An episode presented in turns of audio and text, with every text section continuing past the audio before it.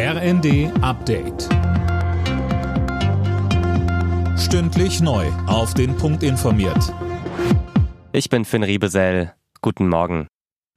Das Verbrenner aus ab 2035, die Energiewende oder künstliche Intelligenz. Diese Themen stehen bei der Kabinettsklausur der Bundesregierung auf der Agenda. Die Gespräche der Ampel auf Schloss Meseberg werden heute fortgesetzt. Dabei wird auch über die Kindergrundsicherung gesprochen. Grünchef Omid Nuripur sagt im zweiten, Entscheidend ist, dass wir in einem der reichsten Länder der Welt einfach es endlich schaffen, Kinderarmut, was wirklich eine Schande ist, einzudämmen. Und das ist eine Baustelle, wo ich relativ sicher bin, dass wir eine gute Lösung miteinander finden. Ich habe auch, sagen wir mal, Bewegungsspielräume von der Seite des Finanzministers zumindest vernommen. Die Ergebnisse der Kabinettsklausur werden am Nachmittag vorgestellt.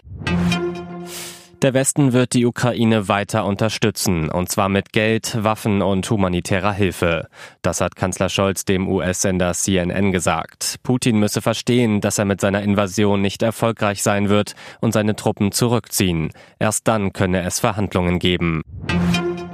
Nach dem gewaltsamen Tod einer 19-Jährigen im niedersächsischen Bramsche ist gegen den Tatverdächtigen Haftbefehl wegen Mordes erlassen worden. Imme Kasten berichtet. Der 20-Jährige hat bisher noch nichts zu den Vorwürfen gesagt. Die Tat passierte am Rande einer Geburtstagsfeier in einem Schützenhof in Bramsche.